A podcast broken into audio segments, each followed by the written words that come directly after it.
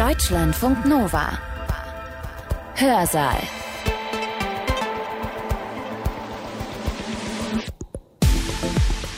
Hans-Jürgen Bartsch grüßt euch heute dahin, wo ihr euch natürlich gerade aufhaltet. Im Wohnzimmer habt ihr Fenster und Türen geöffnet, um etwas Kühle in die Hitze zu bringen.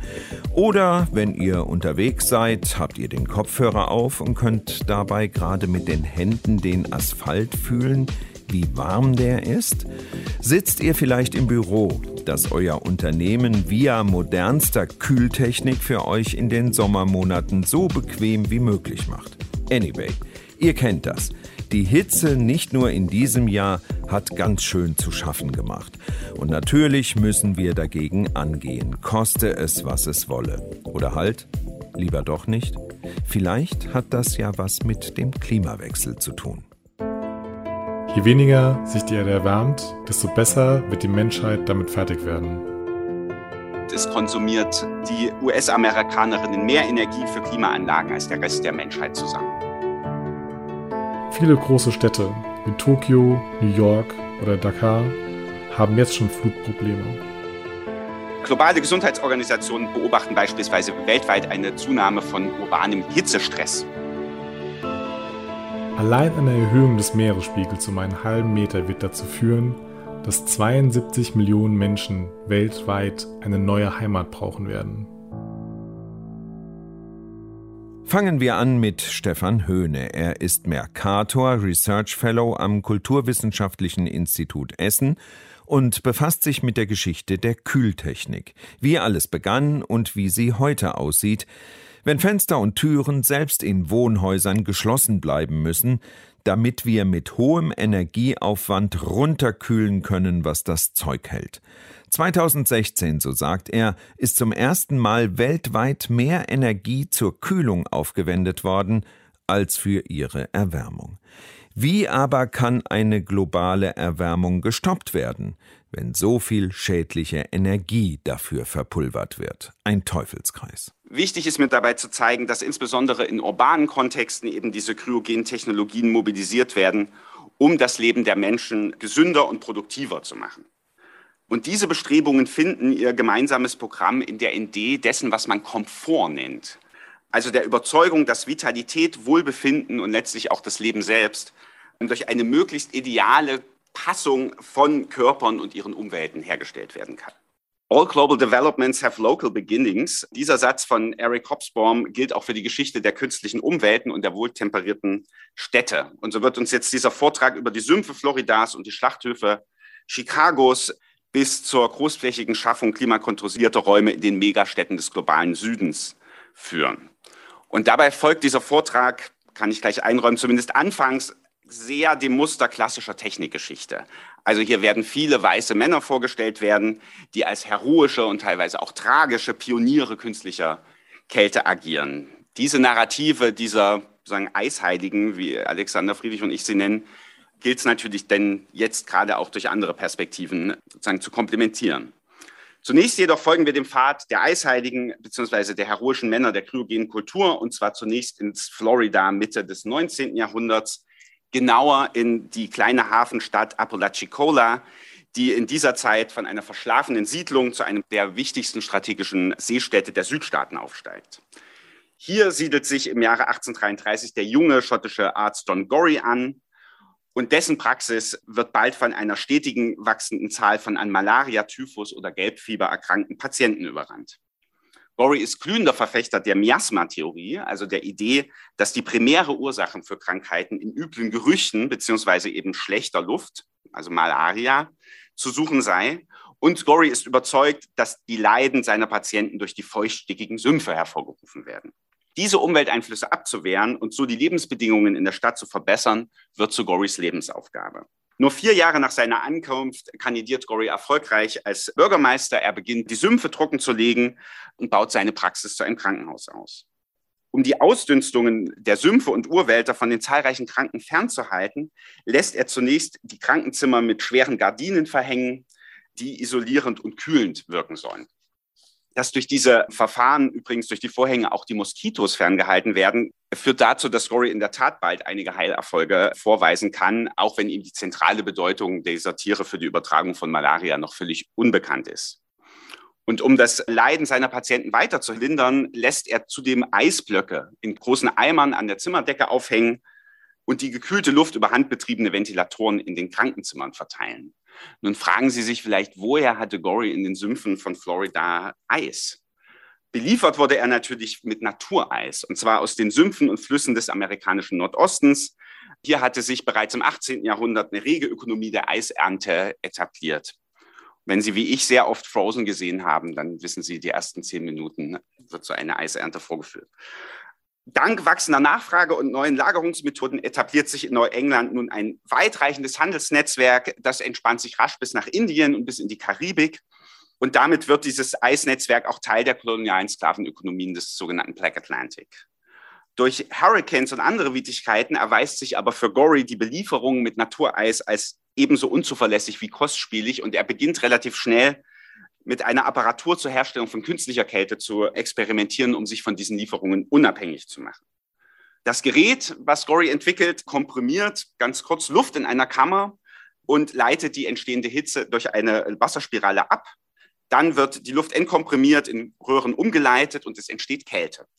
Das ist zumindest die Idee. In der Praxis funktioniert die Apparatur von Gory mehr schlecht als recht. 1851 wagte es dennoch, ein Patent anzumelden und Monate später hält er tatsächlich ein offizielles Zertifikat in den Händen, in dem geschrieben steht, This is the first machine ever to be used for mechanical refrigeration and air conditioning. Inspiriert von diesem Erfolg beginnt Gory bald auch Überlegungen anzustellen, wie man ganze Städte kühlen kann. In einem Schreiben, was anonym ist, aber wo ich mit großer Sicherheit sagen kann, dass es von John Gory ist, schreibt er, We are now able to cool a city to any degree required by the habits, comfort and health of its inhabitants.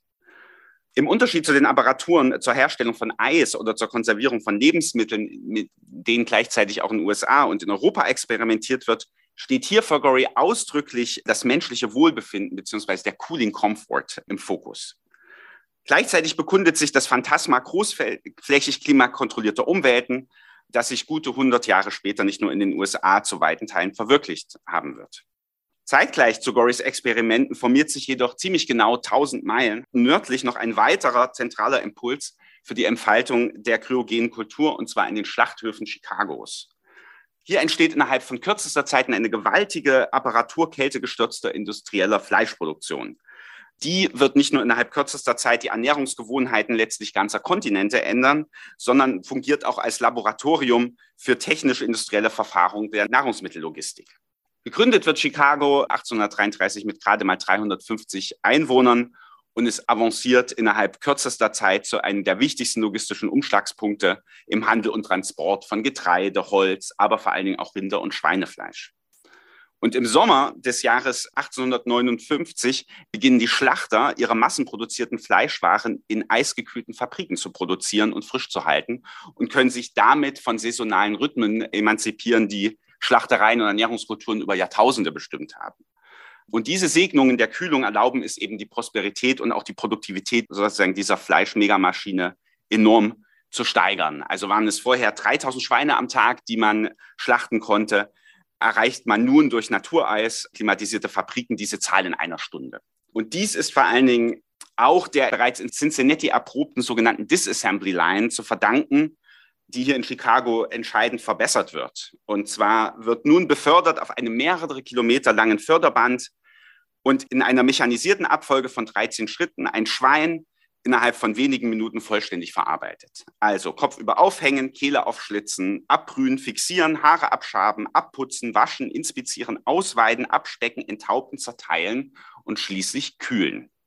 Diese bislang undenkbare Vermassung und Verdichtung wohltemperierter tierischer Körper, die Siegfried Gideon als Mechanisierung des Todes beschrieben hat, führt zu einem ständig wachsenden Bedarf an Arbeitskraft in diesen Fleischfabriken und befördert wiederum nun ein Bevölkerungswachstum von Chicago.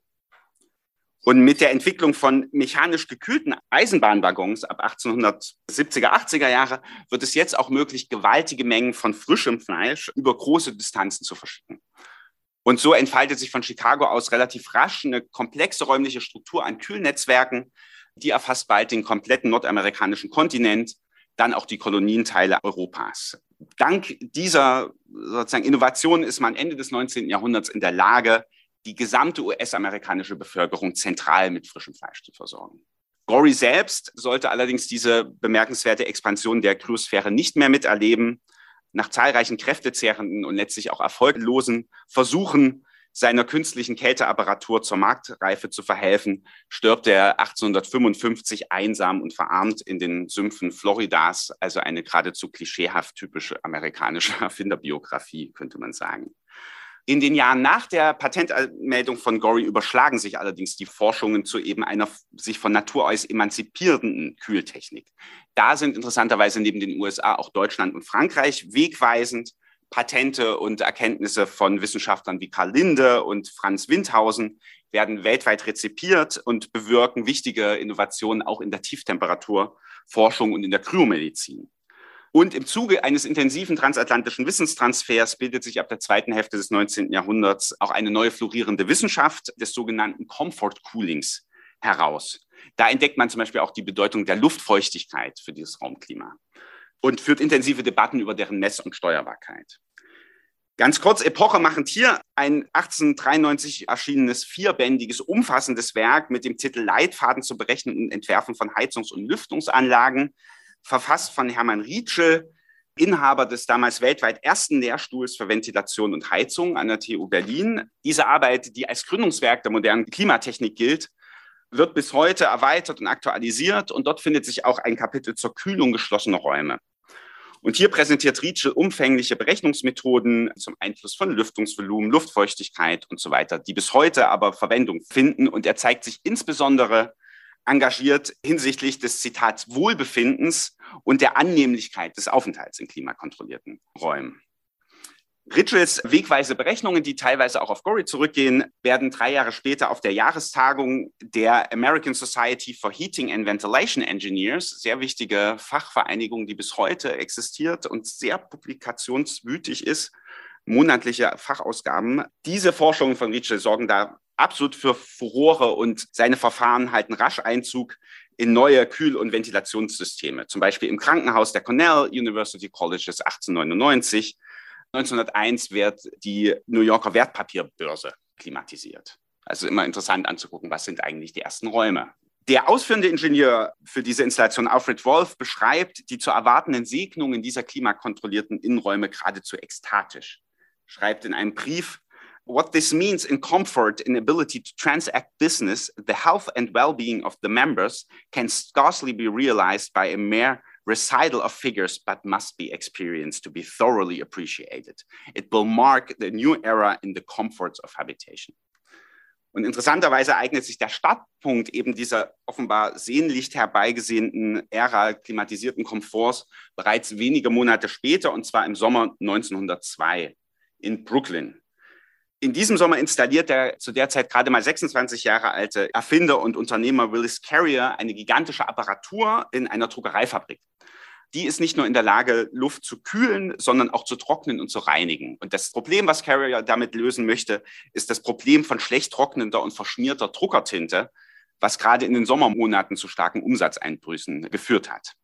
Allerdings haben diese Klimaapparaturen nur noch einen weiteren entscheidenden Effekt.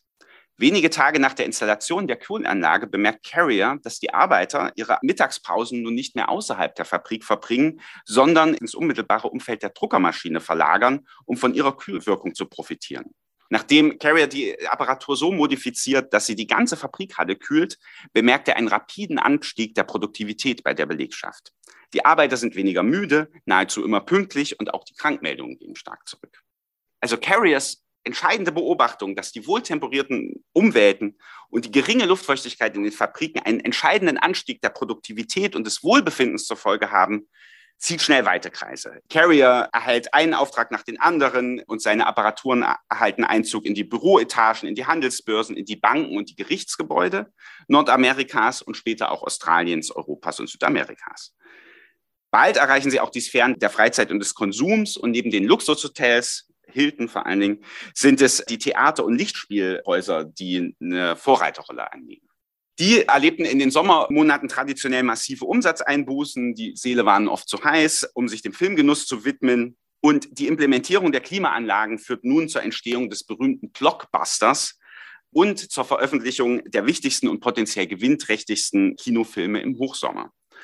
Zugleich machen diese Orte die amerikanische Mittelklasse mit den neuen Räumen künstlicher Kälte vertraut und operieren so als wirkmächtige Popularisierungsinstanzen von Klimaanlagen.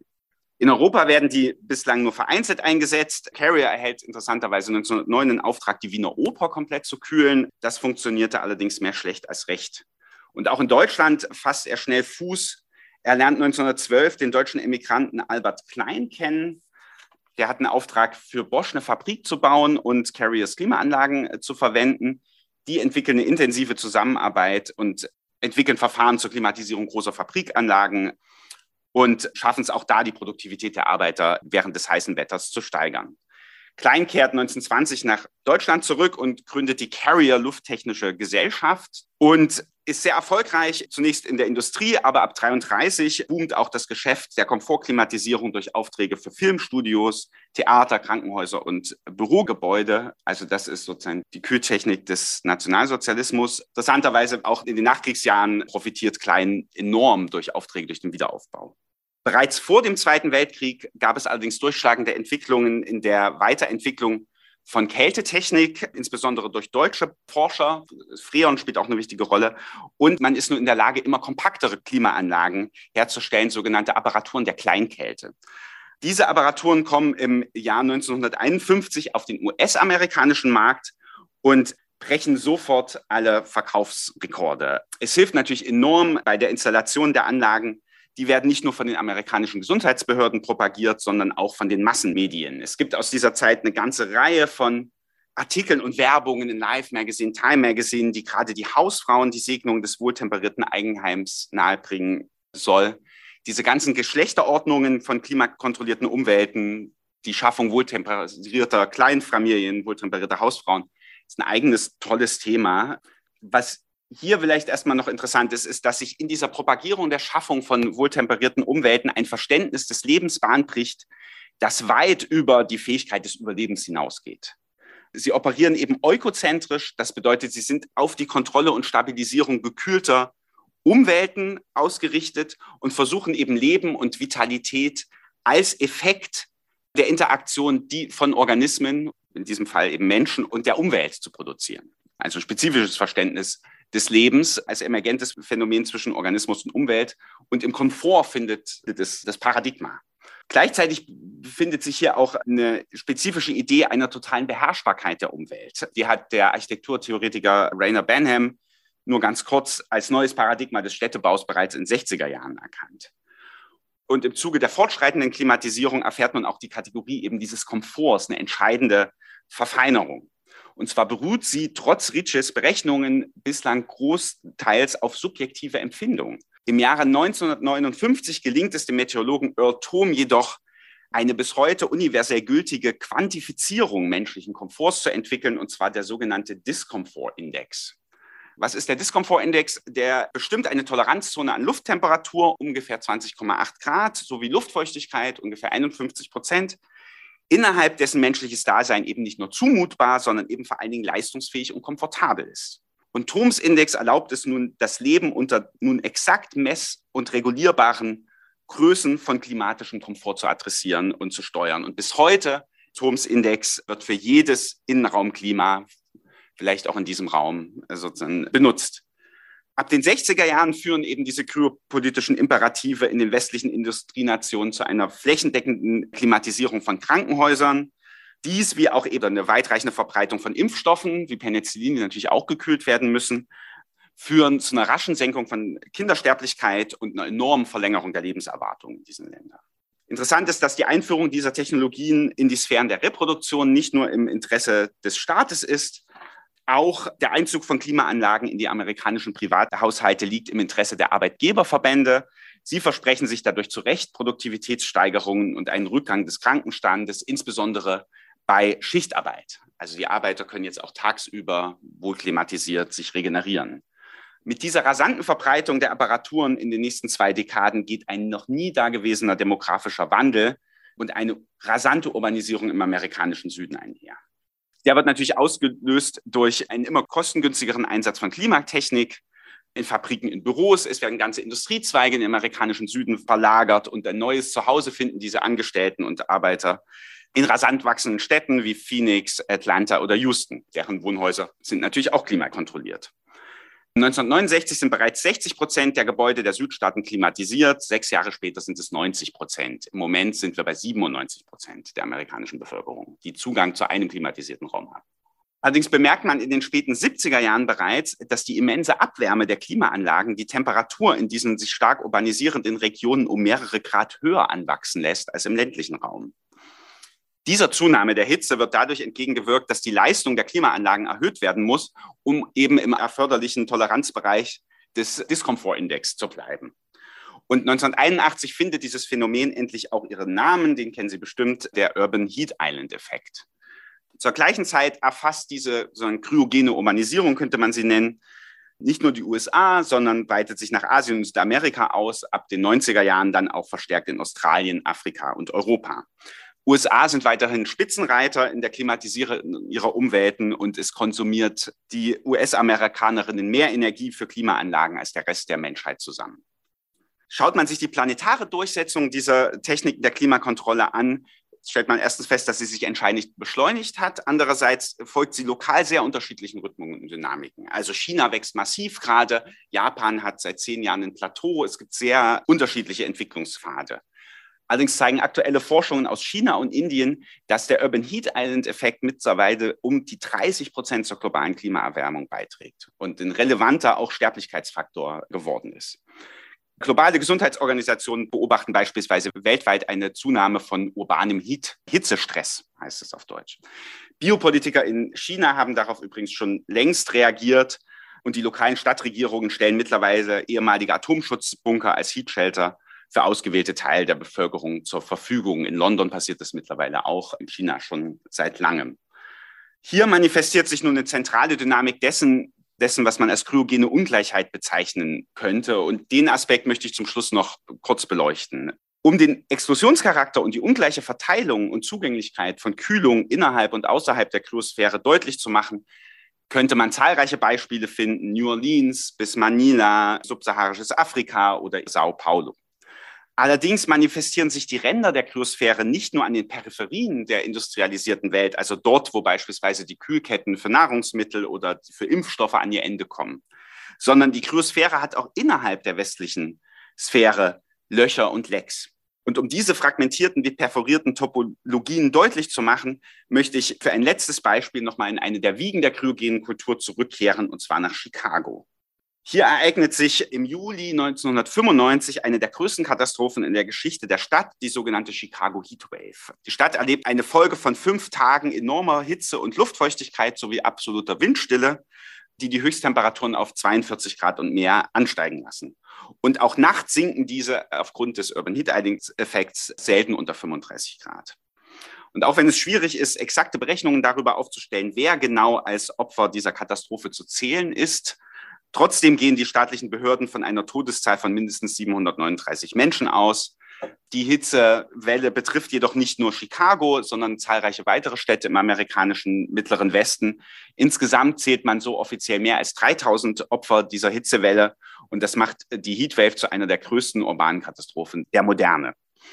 Der amerikanische Soziologe Eric Klinenberg hat die Ursachen und Folgen dieses Ereignisses genauer analysiert und sich die Verteilung angeguckt und festgestellt, dass die Sterbehäufigkeit ziemlich genau denjenigen der Armutsquartiere in Chicago entspricht. Die weitaus größte Zahl der Toten waren ärmere, ältere arme Afroamerikanerinnen, die zumeist in innenstädtischen Vierteln lebten. Sie verfügten entweder nicht über Klimaanlagen oder konnten sie aufgrund der steigenden Energiepreise es sich nicht leisten, sie anzustellen. Viele ältere Menschen und insbesondere Frauen trauten sich zudem aufgrund der hohen Kriminalitätsraten nicht, die Fenster zu öffnen oder draußen zu schlafen. Dem entgegen hatte bei einer ähnlich drastischen Hitzewelle in den 30er Jahren hatten zahlreiche Menschen Chicagos in den Parks oder am Ufer des Lake Michigans geschlafen, übernachtet. Deswegen waren die Todesraten damals wesentlich niedriger. Dieses Beispiel verdeutlicht einerseits die intersektionale Dimension von kryogener Ungleichheit. Die Inklusion und Exklusion von kryogener Kultur zeigen aber auch, dass die Menschen jenseits der Kryosphäre natürlich in weitaus geringerem Maße in den Genuss biopolitischer Gesundheitsversorgung kommen. Zugleich lässt sich innerhalb der urbanen Zitadellen des gekühlten Lebens die Formierung eines neuen Dispositivs, könnte man sagen, von Gesundheit und Vitalitätssteigerung beobachten, die sich im neuen urbanen Leitbild der Wellbeing City sagen, vereinen. Da kommen Ideen von Smart City, von Resilient City, von Healthy City, Green City und so weiter zusammen. Den explodierenden Effekt für die armen und marginalisierten Stadtbewohnerinnen, die in der kryogenen Kultur offenbar inhärent ist, hat interessanterweise schon Willis Carrier vor einem knappen Jahrhundert erkannt und seinen Memoiren festgehalten, of course, no one cares to cool the poor. Erinnern wir uns jetzt nochmal zurück an die eingangs zitierte Zwickmühle. Wir müssen weniger kühlen, um sozusagen den Planeten nicht weiter aufzuheizen. Und gleichzeitig den massiven Energiebedarf der kryogenen Kultur wird allerdings deutlich, dass es keine Option ist, den Zugang zu diesen den Planeten verbrennenden Kühltechniken einfach so auf alle Bevölkerungsteile auszudehnen oder überhaupt beizubehalten. In den letzten Jahren sind eine ganze Reihe von renommierten Studien erschienen, die darauf hinweisen, dass die Expansion der Kryosphäre mittlerweile einen kritischen und entscheidenden Moment erreicht hat. So ist die weltweit rasant wachsende Nachfrage nach Klimakühlung mit Nebenwirkungen von wirklich dramatischem Ausmaß verbunden. Es gibt eine sehr alarmierende Studie, letztes Jahr nochmal neu rausgekommen, der Internationalen Energieagentur, die eine globale Kältekrise voraussagt. Das Birmingham Energy Institute hat eine Studie veröffentlicht mit dem Titel Cooling for All, und geht davon aus, dass die Nachfrage nach Umweltkühlung, insbesondere in Städten, sich innerhalb der nächsten vier Jahrzehnte verfünffachen wird. Alle diese Szenarien einer weiterhin wachsenden Kryosphäre zeitigen katastrophale Auswirkungen nicht nur auf Ressourcen und Klima, sondern auf menschliche Zivilisation und das Leben auf dem Planeten insgesamt. Diese Entwicklungen haben natürlich jetzt weitreichende ethische, normative Implikationen in Bezug auf den Zugang, die Nutzung und Verteilung zu eben diesem knappen Gut und immer knapper werdenden Gut der künstlichen Kälte, Ziel dieses Vortrags war es jetzt erstmal nur zu skizzieren, wie sich die Ausbreitung klimakontrollierter Umwelten ab dem 19. Jahrhundert entwickelt hat und wie sich darin ein kryopolitisches Programm formiert, das insbesondere in städtischen Kontexten darauf abzielt, die Gesundheit und Vitalität der Bevölkerung produktiv zu machen und ihren Möglichkeiten zu steigern. Und im Zuge dessen werden nicht nur gekühlte, tote organische Substanzen wie beispielsweise Rindfleisch zu wichtigen Ressourcen, sondern auch die wohltemperierten Körper der Arbeiter, Hausfrauen und Angestellten.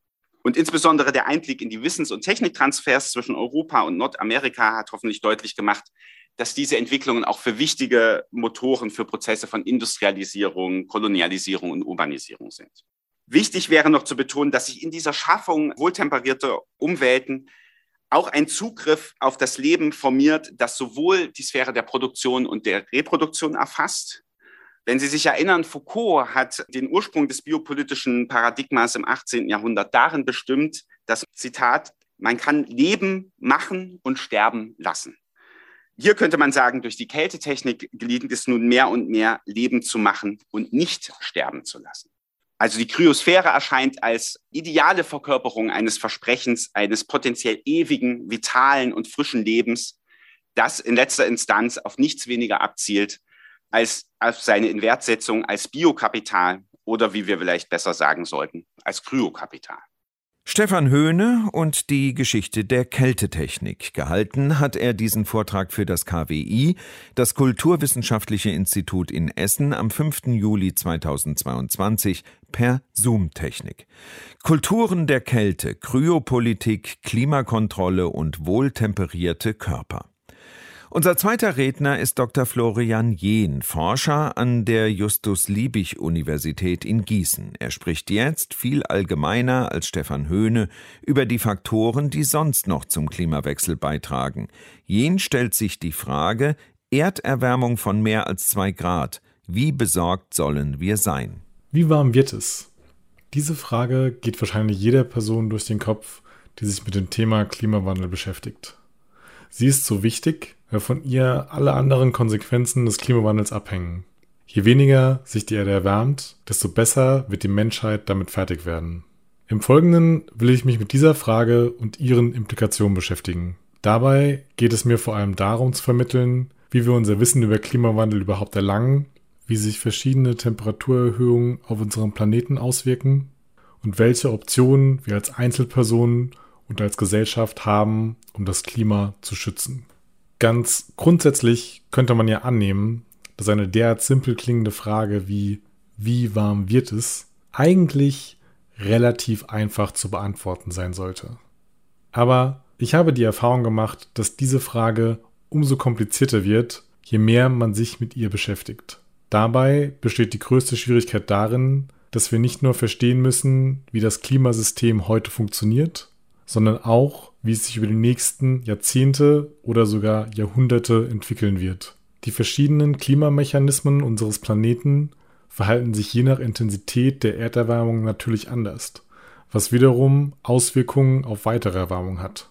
Zum Beispiel ist es relativ einfach zu bestimmen, wie hoch der Meeresspiegel aktuell ist.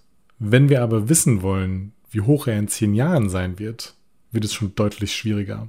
Da wir natürlich nicht einfach in die Zukunft sehen können, müssen wir dafür Annahmen treffen. Beispielsweise darüber, wie viel Kohlenstoffdioxid wir noch freisetzen werden wie viel unsere Bevölkerung wächst oder wie gut verschiedene Länder sich in ihren Klimaschutzbemühungen gegenseitig unterstützen werden. Da sich viele von diesen Annahmen gegenseitig beeinflussen, beispielsweise führt eine größere Bevölkerung zu mehr Emissionen von Kohlenstoffdioxid, hat sich die Wissenschaft auf fünf Szenarien geeinigt, die den möglichen Ereignisraum der zukünftigen Entwicklung umfassend abbilden. Diese reichen von einer Welt, in der wir alle gemeinsam daran arbeiten werden, nachhaltiger zu sein, bis zu einer Welt, die ganz auf fossile Brennstoffe setzt und wo jedes Land für sich kämpft. Wenn wir uns diese Szenarien heute anschauen, wird aber klar, dass einige von ihnen durch die zwischenzeitliche Entwicklung heute sehr viel unwahrscheinlicher geworden sind, als sie es noch zum Zeitpunkt ihrer Entwicklung waren. So nehmen die extremeren Szenarien an, dass die Menschheit die Nutzung von Kohle durch das gesamte 21. Jahrhundert weiter intensivieren wird. In der Realität sieht es aber so aus, dass wir den Höhepunkt der globalen Kohlenutzung wahrscheinlich irgendwann zwischen 2010 und 2020 hinter uns gelassen haben. Daher können wir davon ausgehen, dass wir uns zumindest nicht im Worst-Case-Szenario befinden und wir uns insgesamt in die richtige Richtung bewegen. Neben diesen Szenarien gibt es aber auch noch das politische Ziel, die Erwärmung auf eine bestimmte Temperatur zu begrenzen. Der angestrebte Bereich bewegt sich zwischen 1,5 und 2 Grad, da sich dort die meisten Effekte des Klimawandels noch gut begrenzen lassen. Die Erderwärmung ist aber schon so weit vorangeschritten, dass wir davon auszugehen haben, dass die globale Temperatur bereits um das Jahr 2040 die 1,5 Grad Marke überschreiten wird. Damit wir das 1,5 Grad Ziel noch erreichen können, müssten wir uns also in einer Welt befinden, in der alle politischen Anstrengungen darauf ausgerichtet sind, die Emissionen und damit die Erwärmung entsprechend zu begrenzen. Unglücklicherweise sieht es aber nicht so aus, als ob wir uns in diesem Best-Case-Szenario befinden. Für das beste Szenario müssten sich die globalen Netto-Kohlenstoffdioxidemissionen 2050 auf Null befinden. Die derzeitigen Emissionen aber befinden sich auf einem Plateau und das schon seit mehreren Jahren. Das heißt, wir müssten in 28 Jahren unsere Emissionen um dieselbe Menge reduzieren, wie wir sie in den letzten mehr als 100 Jahren erhöht haben. Das ist zwar theoretisch möglich, würde aber eine extreme Änderung der Weltwirtschaft erfordern. Beispielsweise die baldige Abschaffung von Kohlenkraftwerken weltweit. Es gibt aber kaum Anzeichen, dass diese Entwicklung derzeit stattfindet. Wir sehen also, dass wir uns beim Mittelweg befinden. Wir werden es wahrscheinlich nicht schaffen zu verhindern, dass sich das Klima auf unserem Planeten entscheidend verändert. Aber wir haben auch schon wichtige Schritte getan, um die größten möglichen Schäden abzuwenden. Welche Erwärmung uns auf diesem Mittelweg erwarten wird, ist schwierig abzuschätzen. Da wir zunehmend besser verstehen, wie sensibel das Klimasystem auf eine Änderung des Kohlenstoffdioxidlevels reagiert und wir daher unsere Berechnungen anpassen müssen.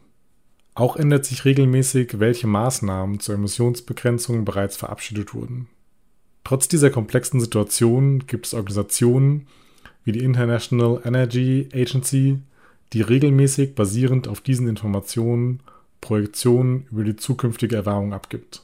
In ihrem letzten Bericht aus dem Jahr 2021 zeigt sich, dass aktuell ergriffene Maßnahmen wahrscheinlich zu einer Erwärmung von 2,4 bis 2,8 Grad führen werden.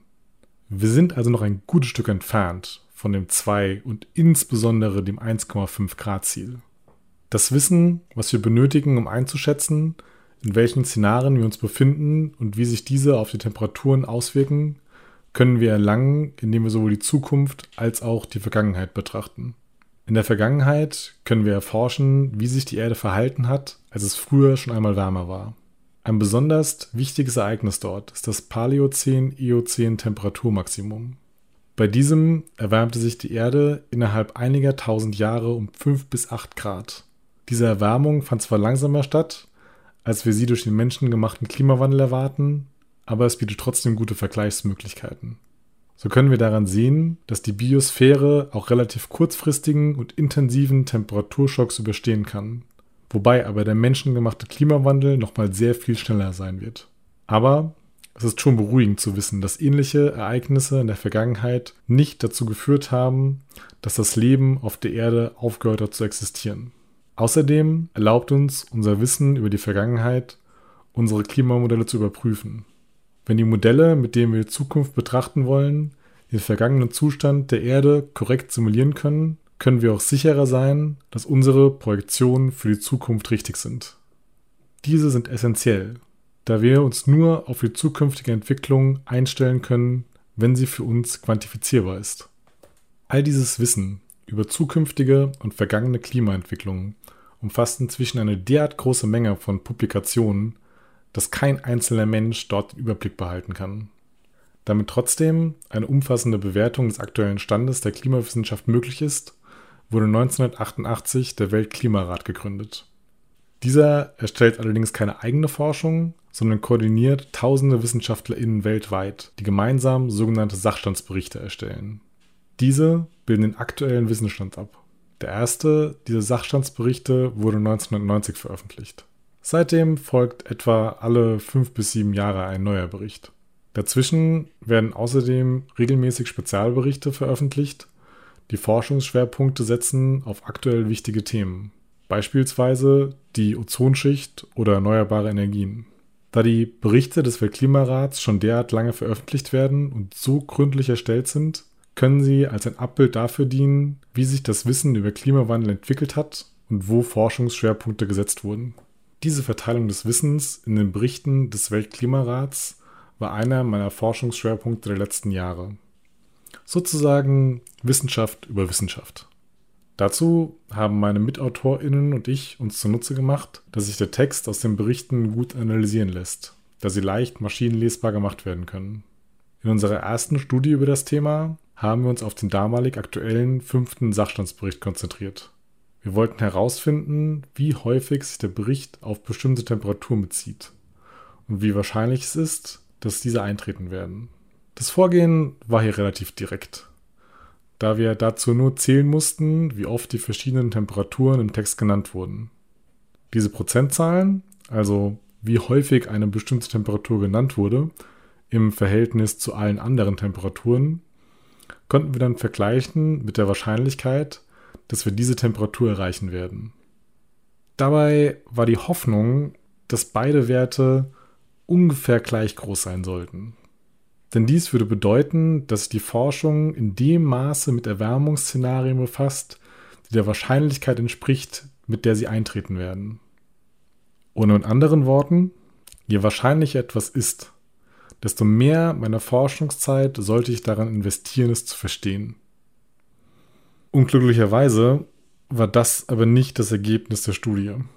In Wirklichkeit fokussiert sich der Sachstandsbericht hauptsächlich auf einen Temperaturbereich von 1,5 bis 2 Grad, während höhere Temperaturen erheblich weniger repräsentiert sind. Wie ich aber bereits vor einigen Minuten erklärt habe, sieht es derzeit nicht so aus, als ob 1,5 bis 2 Grad der Temperaturbereich ist, auf dem wir uns hinbewegen. Um diesen Fokus in den Sachstandsberichten besser zu verstehen, haben wir eine Folgestudie durchgeführt, die untersucht hat, wie sich dieser Fokus auf verschiedene Temperaturbereiche über die Zeit entwickelt hat. Wie bei der ersten Studie war auch hier das Vorgehen, das wir ausgewertet haben, wie oft verschiedene Temperaturen genannt werden. Aber mit dem Unterschied, dass alle jemals vom Weltklimarat veröffentlichten Berichte mit einbezogen wurden. Insgesamt waren das mehrere 10.000 Seiten Text. Dort zeigte sich, dass der Fokus des Weltklimarats bis zum vierten Sachstandsbericht relativ ausgeglichen war. Im fünften und insbesondere im sechsten Sachstandsbericht hingegen werden die Temperaturen 1,5 und 2 Grad sehr viel häufiger genannt als alle anderen. Das heißt, dass wir uns bei der aktuellen Forschung zunehmend auf diesen Bereich konzentrieren. Das ist ein Problem, da die derzeit erwartbare Erwärmung ja deutlich höher als 2 Grad ist. Wir haben also die meiste Forschung für den Temperaturbereich, den wir wahrscheinlich gar nicht landen werden. Das bedeutet aber nicht, dass der Weltklimarat oder die wissenschaftliche Community schlechte Arbeit geleistet hat. Es spiegelt nur wider, worauf sich die wissenschaftliche Community insgesamt konzentriert und deren Fokus wiederum wird davon beeinflusst, wofür die Politik Mittel bereitstellt und was im gesellschaftlichen Diskurs im Vordergrund steht. Das heißt, wenn andere Forschung entstehen soll, muss diese auch von der Gesellschaft gefördert und finanziert werden. Dieser Wandel in der Forschung fand nach dem Pariser Klimaabkommen im Jahr 2015 statt. In diesem Abkommen wurde 1,5 Grad als globales Ziel intensiv diskutiert. Daher kann man davon ausgehen, dass auch der veränderte Fokus in Sachstandsberichten darauf zurückzuführen ist. 1,5 und 2 Grad sind einfach die Werte, zu denen wir uns gerne hinbewegen würden. Und daher findet dort auch die meiste Forschung statt.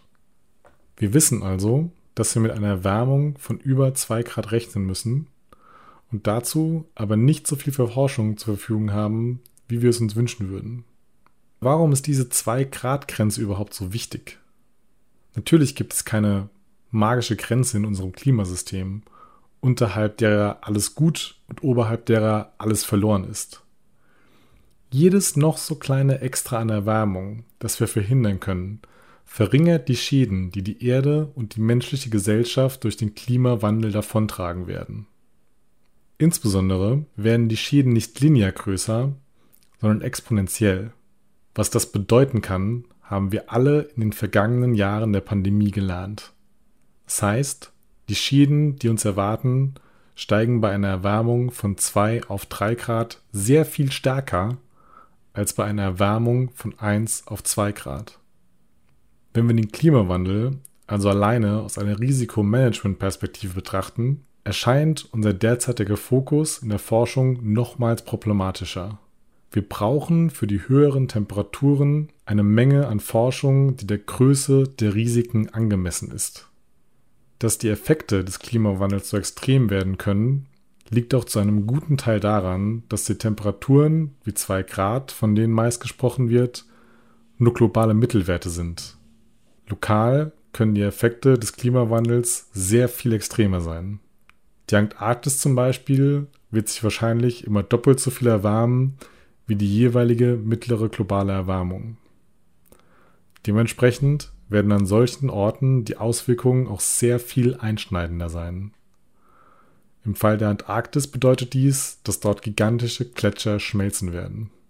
Im Folgenden werde ich einige Effekte von einem Klimawandel oberhalb von 2 Grad aufzeigen, um nochmals klarzumachen, wie wichtig es ist, dass wir dies verhindern. Der erste Punkt, der auch in letzter Zeit zunehmend in den Medien besprochen wird, ist Hitzestress. Menschen kühlen sich durch Schwitzen, aber das funktioniert nur, solange es nicht zu heiß ist. Oberhalb von 35 Grad wird es immer schwieriger, sich über Schwitzen ausreichend zu kühlen, insbesondere bei hoher Luftfeuchtigkeit. Das führt dazu, dass Menschen innerhalb weniger Stunden an einem Hitzschlag sterben können. Heutzutage ist das ein Zustand, der relativ selten eintritt, aber auch schon Opfer fordert, wie beispielsweise dieses Jahr in Indien. Bei den derzeit erwartbaren Emissionen könnte es sich dabei aber in vielen Bereichen von Afrika Südamerika, Indien und Australien Ende des Jahrhunderts um den Normalfall handeln. Dadurch wären Milliarden von Menschen potenziell betroffen. Ein weiterer, viel diskutierter Punkt ist die Erhöhung des Meeresspiegels. Wahrscheinlich, weil man sie am einfachsten vorstellen kann. Je nach Szenario variieren die Voraussagen hier sehr stark. Die Erhöhung könnte laut den extremsten Szenarien bis zu 15 Meter betragen. Aber es ist nicht davon auszugehen, dass es so weit kommt. Ein eher realistischer Wert ist 0,5 bis 1 Meter bis zum Ende des Jahrhunderts.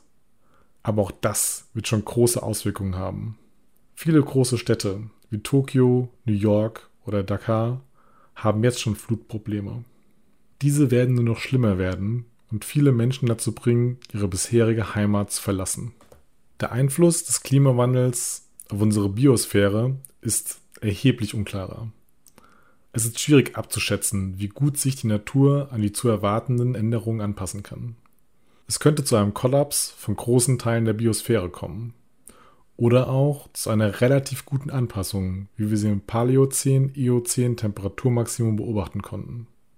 Das Hauptproblem ist hier mehr, dass wir einfach die Systeme noch nicht gut genug verstehen, um eine abschließende Bewertung treffen zu können.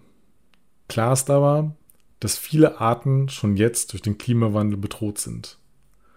Dies wird zunehmend mehr werden. Ein Bereich, in dem wir einen besseren Einblick haben in die Effekte von einer Erwärmung von über 2 Grad, ist die Landwirtschaft. Zu diesem Thema gibt es sogar einen Spezialbericht des Weltklimarats. Dieser zeigt auf, dass wir in Zukunft mit erheblichen Schwierigkeiten zu rechnen haben, sollten wir die Erde um mehr als 2 Grad erwärmen.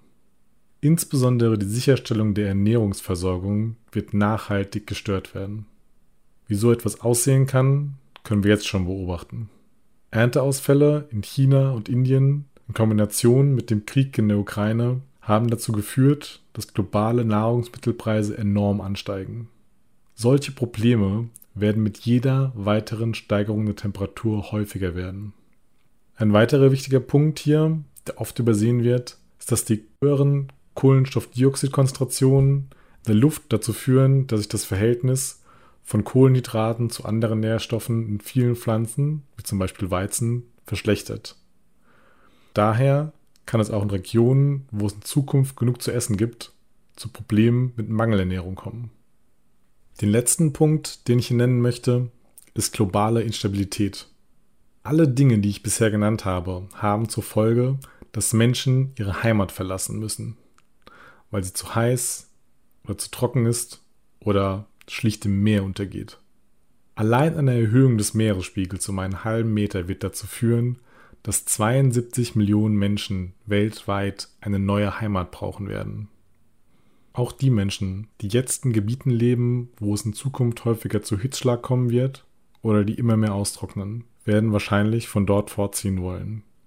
Diese riesigen Migrationsbewegungen werden noch dadurch verschlimmert werden, dass Menschen unter Hitze aggressiver sind. In der Vergangenheit hat sich oft gezeigt, dass dies Bedingungen sind, die schnell zu bewaffneten Konflikten wie beispielsweise Bürgerkriegen führen können. Ein konkretes Beispiel hierfür ist der Konflikt zwischen Äthiopien und Ägypten, der sich darum dreht, wer wie viel Wasser des Nils nutzen darf. Diese Instabilität wiederum senkt die Wahrscheinlichkeit, dass auf globaler Ebene klimawirksame Maßnahmen beschlossen und umgesetzt werden. Wir sehen also, dass ein Klimawandel über 2 Grad zu erheblichen Problemen führen wird, die exponentiell schlimmer werden, je wärmer es wird. Glücklicherweise gibt es aber nicht nur schlechte Nachrichten. Zwar sieht es derzeit nicht so aus, als ob wir das 1,5 Grad Ziel erreichen werden. Aber neuere Forschung hat auch gezeigt, dass es sehr viel unwahrscheinlicher ist, dass wir einen wirklich extremen Klimawandel von 4 Grad und mehr erleben werden.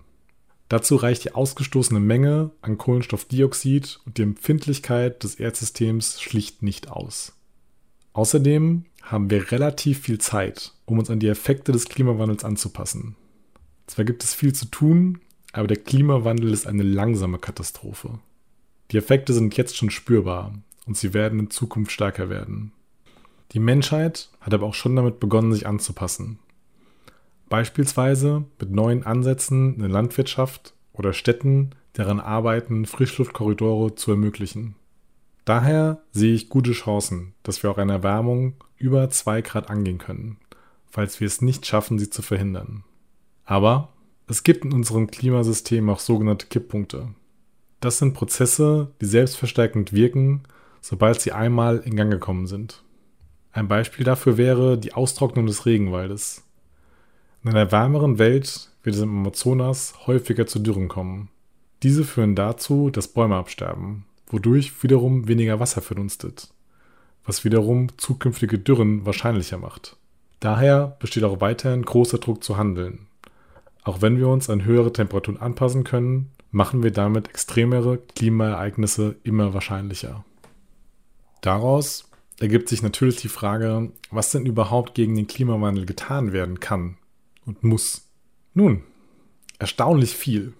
Und es wird auf allen Ebenen der Gesellschaft stattfinden müssen. Von der Einzelperson bis zum Nationalstaat. Meiner Meinung nach sollte der Fokus aber auf dem liegen, was wir als Gesellschaft tun könnten, da dort der Hebel einfach viel größer ist. Zwar freue ich mich persönlich über jede Person, die kein Fleisch mehr isst oder bereit ist, auf ein Auto zu verzichten. Aber das wird nicht reichen. Globale Akteure aus Politik, Wirtschaft und Militär haben hier deutlich größere Fußabdrücke und müssen dementsprechend mit gutem Beispiel vorangehen und davon absehen, die Verantwortung auf die einzelnen Menschen abzuwälzen. Wenn man als Einzelperson aber trotzdem gerne etwas tun möchte, glaube ich, dass dort die besten Wege persönliches Engagement und Spenden sind. Bei Spenden kann man wahrscheinlich am meisten erreichen, wenn man sich dabei an Organisationen wendet, die direkt politische Entscheidungen beeinflussen. Hier ist das Potenzial für entscheidende Entwicklungen am größten. Gute Beispiele für effektive Organisationen sind hier Future Cleantech Architects und Carbon 180. Solche Projekte sind wichtig, weil wir in Zukunft ein Energiesystem brauchen, das nicht mehr von fossilen Brennstoffen abhängig ist. Dabei sind Wind und Solar natürlich sehr wichtig, aber es ist mit ihnen nur schwer möglich, die Grundlastversorgung unserer Stromnetze sicherzustellen. Dafür brauchen wir neue Technologien wie Tiefengeothermie oder Fusionskraftwerke, die eine ständige Versorgung mit Strom und Wärme sicherstellen können. Ein weiterer wichtiger Punkt, der in Zukunft noch sehr viel mehr ausgebaut werden muss, sind Möglichkeiten, Kohlenstoffdioxid direkt wieder aus der Luft zu ziehen. Das ist zwar heute auch schon möglich, aber sehr teuer. Es wird aber in vielen Klimaszenarien davon ausgegangen, dass wir diese Technologie in großen Maßnahmen verwenden können. Zwar gibt es da auch die Möglichkeit, mit Hilfe von Bäumen Kohlenstoffdioxid aus der Luft zu ziehen, aber das lässt sich nicht auf eine Fläche skalieren, die nötig wäre, da wir die Fläche auch für Ackerbau brauchen. Hier ist noch viel zu tun. Gesamtgesellschaftlich hat Deutschland schon Fortschritte gemacht, indem es einen nationalen Zertifikatehandel für Kohlenstoffdioxid eingerichtet hat. Dabei haben die vergangenen Regierungen aber zu spät und zu zaghaft gehandelt. Beispielsweise sind die Preise im nationalen Zertifikatehandel noch viel zu niedrig, um einen wirklichen Effekt zu haben. Derzeit wird ein Zertifikat für eine Tonne Kohlenstoffdioxid für 30 Euro ausgegeben. Das ist noch extrem weit entfernt von den gesellschaftlichen Kosten. So schätzt das Umweltbundesamt ein, dass eine Tonne Kohlenstoffdioxid Schäden im Wert von rund 200 Euro verursacht. Meine persönliche Einschätzung wäre hier noch deutlich höher, da das Umweltbundesamt relativ vorsichtige Annahmen trifft. Außerdem kann Deutschland noch sehr viel mehr zur Bekämpfung des Klimawandels tun als nur seinen Anteil von 2% der globalen Emissionen auf Null herunterzufahren. Als starker Forschungsstandort besteht auch die Möglichkeit, durch neue Ideen und Technologien dazu beizutragen, dass die Konsequenzen des Klimawandels möglichst wenig Menschen in ihrer Existenz bedrohen. Abschließend lässt sich sagen, dass wir schon viel getan haben, um den Klimawandel einzudämmen. Aber noch lange nicht genug. Die Effekte des Klimawandels werden in den nächsten Jahrzehnten zunehmend spürbar sein und unseren Planeten für Tausende von Jahren beeinflussen. Extremereignisse, also Hitzewellen, Starkregen und viele mehr, wie wir sie heute nur selten erleben, werden zur neuen Norm werden. Auch die Forschungslücke, die ich zusammen mit meinen Co-AutorInnen aufzeigen konnte, besorgt mich. Diese kann nur durch politische Anreize geschlossen werden. Warum gibt es beispielsweise einen Spezialbericht des Weltklimarats zu einer Erwärmung von 1,5 Grad, aber nicht zu 2,5 Grad? 2,5 Grad sind wahrscheinlicher und werden sehr viel mehr Schaden anrichten. Trotzdem ist unsere Lage nicht so schlecht, wie sie teilweise dargestellt wird. Durch die Eingrenzung der möglichen Werte der Klimasensitivität wissen wir inzwischen, dass die Chance, dass wir einen Klimawandel von über 4 Grad erleben werden, klein ist. Aber auch ein Klimawandel von zwei bis drei Grad wird für extrem viele Menschen sehr negative Auswirkungen haben und vielen das Leben kosten. Nichtsdestotrotz denke ich, dass wir als Menschheit eine gute Chance haben, den Klimawandel zu überstehen. Wir müssen uns nur endlich dazu durchringen, entschlossen zu handeln. Vielen Dank. Florian Jehn hat seine Erkenntnisse und Einschätzungen für euch exklusiv eingesprochen. Er entwickelt zusammen mit anderen Forscherinnen und Forschern Szenarien zur Klimaerwärmung in den nächsten Jahren. Schön, dass ihr wieder dabei wart. Wie sagt man noch? Wir hören uns. Deutschlandfunk Nova. Hörsaal. Jeden Sonntag neu. Auf deutschlandfunknova.de und überall, wo es Podcasts gibt. Deine Podcasts.